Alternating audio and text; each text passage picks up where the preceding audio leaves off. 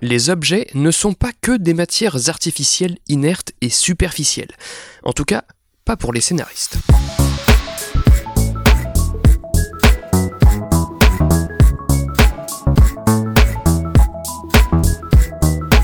Salut et bienvenue dans ce 78e numéro de Comment c'est raconté, le podcast qui déconstruit les scénarios un dimanche sur quatre.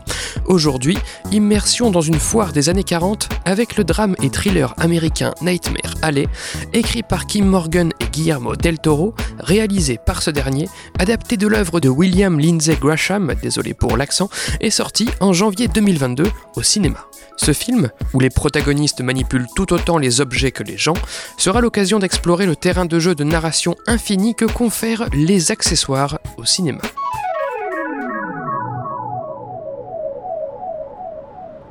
Dans les années 1940, Stanton Carlyle attire l'attention d'une voyante et de son mari mentaliste lors d'un carnaval itinérant. En utilisant leurs connaissances nouvellement acquises, Stanton commence à escroquer l'élite de New York. Extrait de la bande-annonce. Are you a true medium? Yes, I am. Mr. Carlyle, Doctor, how about that? please lay down. Can you read minds? Yes, I can. Under the right circumstances. Keep your answers brief. What do I want? To be found out, same as everybody else. Are you in contact with the beyond? Well, we've had our share of snake charmers in the past. Si vous n'êtes ni mentaliste ni voyant, je vous préviens, attention spoiler. Le support cinéma présente une petite contrainte. On ne peut pas poser une caméra sur n'importe quoi.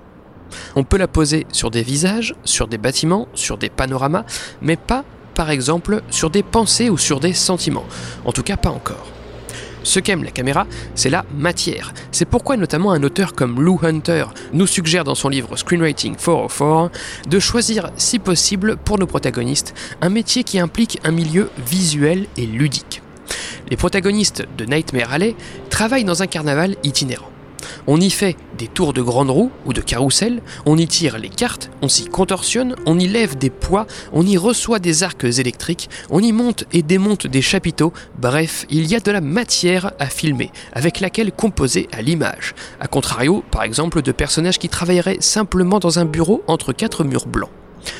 Plus généralement, toujours sur ce langage avant tout visuel du cinéma, David Trottier invite les scénaristes dans sa Screenwriter's Bible à rendre l'interne externe et l'abstrait visuel. Autrement dit, quoi que nous souhaitions raconter, racontons-le à travers des éléments filmables, matérialisons-les. Et justement, s'il y a bien quelque chose de matériel, de compatible avec le langage du cinéma, c'est l'accessoire, l'objet. Bien qu'il ne soit pas forcément toujours cinégénique, hein, un objet n'est pas toujours beau ni intéressant à l'image, il demeure bien pratique pour les auteurs de l'audiovisuel et à bien des égards. Eh bien tenez, commençons par un petit tour d'horizon de ce qu'on peut raconter avec les objets. Le recours à l'objet certainement le plus évident est celui du fameux MacGuffin, relatif au but du personnage, donc à l'intrigue, notion traitée dans CCR en analysant la comédie française Le Jeu.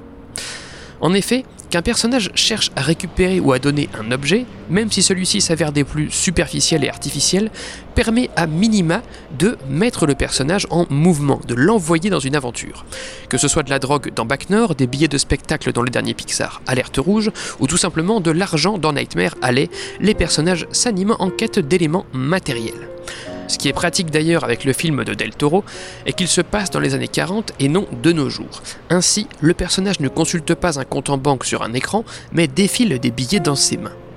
D'une manière générale, ancrer un récit dans une époque antérieure à l'ère numérique permet en effet de filmer davantage d'objets, donc des volumes à l'image, plutôt que de plats et pauvres écrans. Non seulement un but matériel est plus simple à filmer, c'est aussi plus simple pour le spectateur d'en évaluer la portée et la progression. Une fois à New York, les sommes amassées par Stanton, incarné par Bradley Cooper, sont de plus en plus importantes car les liasses sont manifestement de plus en plus volumineuses, d'autant plus comparé aux maigres piécettes qu'il récupérait au début du film en aidant à démonter des chapiteaux.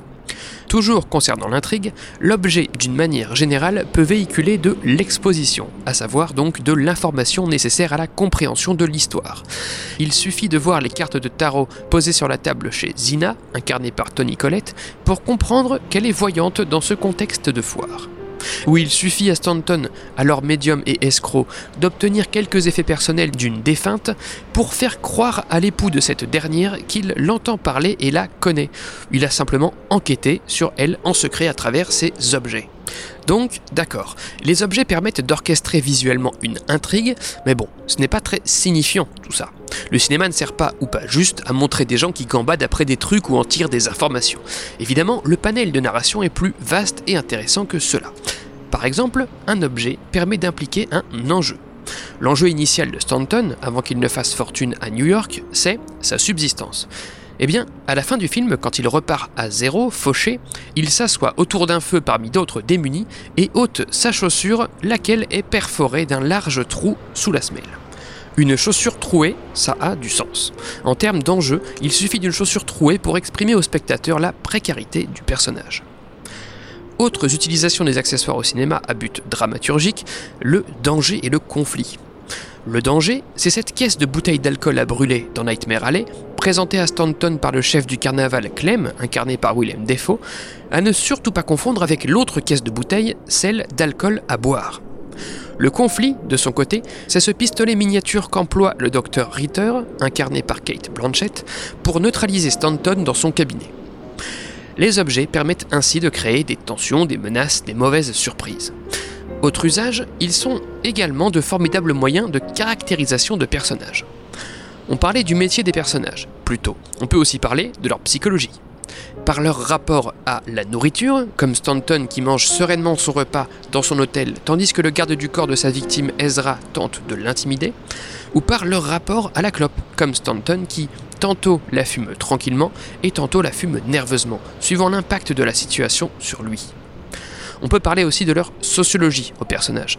Bradley Cooper explique dans une interview pour la chaîne YouTube de Vanity Fair s'être inspiré de son propre grand-père pour reproduire authentiquement la façon de mettre et d'enlever son chapeau dans les années 40 ou le fait d'y ranger un mouchoir par exemple.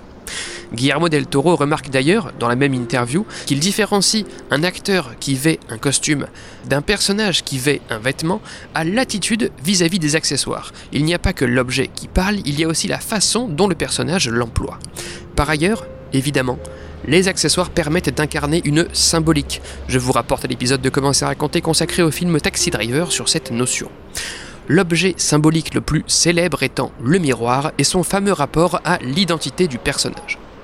Nightmare Alley n'est pas en reste puisque Del Toro remarque justement, toujours dans la vidéo de Vanity Fair, qu'à sa première rencontre avec un miroir, le personnage de Stanton détourne rapidement le regard de son propre reflet, annonciateur des agissements peu reluisants du personnage dans la deuxième partie du récit.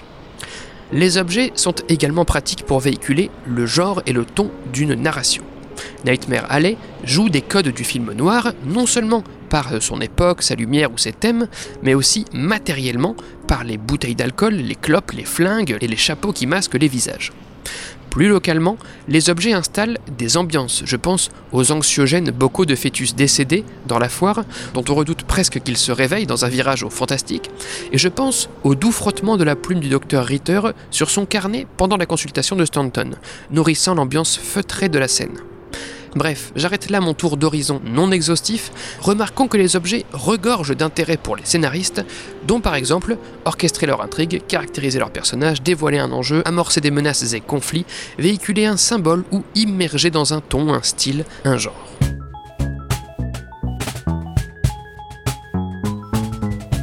read people that you like um, and try to figure out why you like them. And when you see something or read something that you don't like, try to figure out why you don't like that. Be a diagnostician.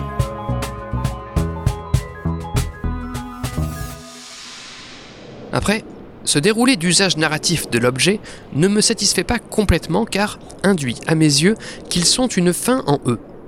L'objet serait juste un symbole, juste un complément de caractérisation, juste un but. Et puis voilà Je ne pense pas. Enrichissons un peu l'étude en commençant par cesser de concevoir l'objet à part. En fait, l'objet au cinéma a une position particulière. Il est le pont entre un personnage et son décor ou entre un personnage et un autre personnage. Un objet, c'est quelque chose que l'on prend à une personne pour, par exemple, le donner à une autre, que l'on véhicule d'un contexte à un contexte. Il est en interface entre les sujets du récit et leur contexte. Ainsi, de même que nous remarquions dans l'épisode de CCR consacré au film Quai qu'un dialogue implique parfois qu'un personnage en affecte un autre, agisse sur un autre, un accessoire est un formidable outil également d'interaction entre les personnages. Quand Stanton donne à son mentor de mentalisme Pete la mauvaise bouteille d'alcool, il le trahit. Quand la compagne de ce défunt, Zina, cède à Stanton son livre d'astuces, elle le gratifie d'un pouvoir, celui qui lui permettra de briller à New York. Quand l'escroqué et fortuné Ezra soumet Stanton par surprise à un test de mensonge, autre objet, il le met à l'épreuve de sa confiance. Quand Stanton fait le double des clés des archives de sa psy, la Dr Ritter, ou que celle-ci remplace les billets de Stanton par des billets de 1 dollar, ils abusent de la confiance de l'autre. Quand Zina, puis plus tard le Dr Ritter, ôte de la bouche de Stanton sa clope pour la fumer à leur tour, elles le séduisent. Et surtout, scène finale du film, quand le forain sert à Stanton un verre d'alcool que l'on devine piégé à l'opium, il l'a servi. Puisque le plus émouvant dans un scénario est probablement, à mon sens, la nature et la dynamique des relations entre les personnages, eh bien les objets s'avèrent de formidables alliés pour narrer ces actions d'un personnage sur un autre.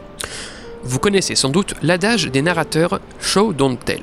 Autrement dit, faites interpréter au spectateur, ne lui expliquez pas littéralement. Eh bien, les objets permettent peut-être plus efficacement que n'importe quel autre paramètre du récit de véhiculer du sens.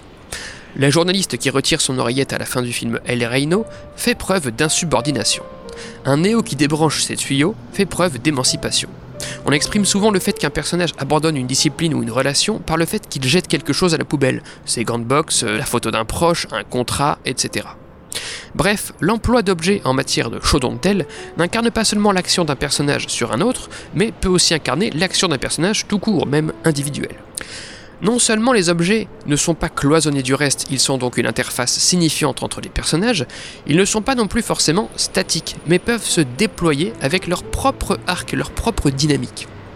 Tout d'abord, de manière indirecte, où un objet accompagne et témoigne de l'arc propre à un personnage. Je pense par exemple au verre d'alcool chez la psychologue le docteur Ritter dans Nightmare Alley.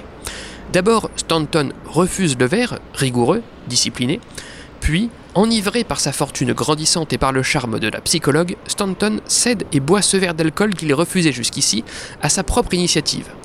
Finalement, à l'issue du film, Stanton deviendra carrément alcoolique, squattant la bouteille d'autres démunis. Le rapport de Stanton à la bouteille et au verre miroite alors l'arc de sa déchéance. Mais un objet ne se déploie pas dans le récit qu'en miroitant l'arc d'un personnage. Un objet a son propre arc, sa propre dynamique. Dans son livre Wonder Book, Jeff Vandermeer invite les auteurs à approfondir cette vie qu'il appelle secrète des objets possédés par les personnages. Sont-ils des héritages Qui les a fabriqués Ont-ils été recyclés suite à une première vie Ou ont-ils été obtenus Comment Puisque les objets survivent généralement aux personnages eux-mêmes, l'amplitude de leur arc peut s'avérer supérieure. Il n'y a qu'à voir le parcours d'une baguette de Harry Potter ou d'un anneau porté par Frodon, dont l'histoire dépasse celle de leur porteur. Dans une moindre mesure, si vous prenez la montre que porte Stanton dans le film Nightmare Alley, elle n'a pas tellement de sens dans l'arc du personnage. Il l'emploie de façon fonctionnelle pour surveiller l'heure par exemple au moment où sa complice Molly, incarnée par Rooney Mara, est censée intervenir et se faire passer pour l'incarnation d'une défunte. Mais cette montre préexiste au personnage, il la tient de son père, qu'il détestait et a tué lui-même, et il la troque à la fin contre quelques malheureuses gorgées d'alcool. La valeur de la montre, elle, a évolué. Elle était un héritage familial, elle devient un vulgaire objet de troc et présente ainsi, quelque part, sa propre histoire. Pour conclure, les objets et accessoires sont de précieux outils de narration. Déjà parce que compatibles avec la nature visuelle même du cinéma, aussi parce que déclinables en intrigue, en enjeu, en conflit, en caractérisation, en ton ou encore en symbolique de récit, bref, dans la plupart des composantes de la dramaturgie, y compris et surtout celles signifiantes, mais surtout les objets sont une interface entre les personnages et leur monde et entre les personnages entre eux. Ils permettent ainsi d'incarner leurs interactions, la dynamique et la nature de leurs relations. Enfin, si inerte puisse paraître un objet, son incarnation à l'écran est vecteur d'évolution, que ce soit pour miroiter l'arc transformationnel d'un personnage dont le comportement évolue, ou que ce soit pour raconter quelque chose par lui-même, du fait du parcours propre de cet objet dans, avant et après la narration. Cela dit, et je terminerai là-dessus, je reconnais que le cinéma porte avant tout un langage de mouvement d'appareil et de personnages, de framing et de staging, comme disent les anglo-saxons, autrement dit, de mise en cadre et de mise en scène. J'entends par là qu'un récit ludique et muet fait essentiellement d'objets et d'accessoires n'est en rien supérieur à un récit de personnages qui discutent dans des bureaux. En soit témoin le très dynamique et très signifiant et très efficace Pentagon Papers de Steven Spielberg. Fondu au noir pour ce 78e numéro de Commencer à compter. Merci pour votre écoute, j'espère qu'il vous a intéressé. Retrouvez toutes les sources de cet épisode et tous les liens du podcast dans la description et sur ccrpodcast.fr, dans Facebook, Instagram, SoundCloud, Spotify, tout ça, mais encore et surtout Apple Podcast. Pour ce dernier, je vous invite à laisser 5 étoiles et un commentaire, c'est toujours aussi important pour le référencement du podcast. Podcast dont l'habillage musical est encore et toujours signé Rémi Le Sueur, je le rappelle, et Locta Epta Conta remercie. N'oubliez pas qu'une retranscription de chaque numéro de Commencer à compter est disponible sur le site Medium pour pouvoir lire les analyses à tête reposée. Je m'appelle Baptiste Rambaud, disponible sur Twitter pour répondre à vos questions, à vos réactions, et vous donne donc rendez-vous dans 4 semaines pour la 79e séance. Ciao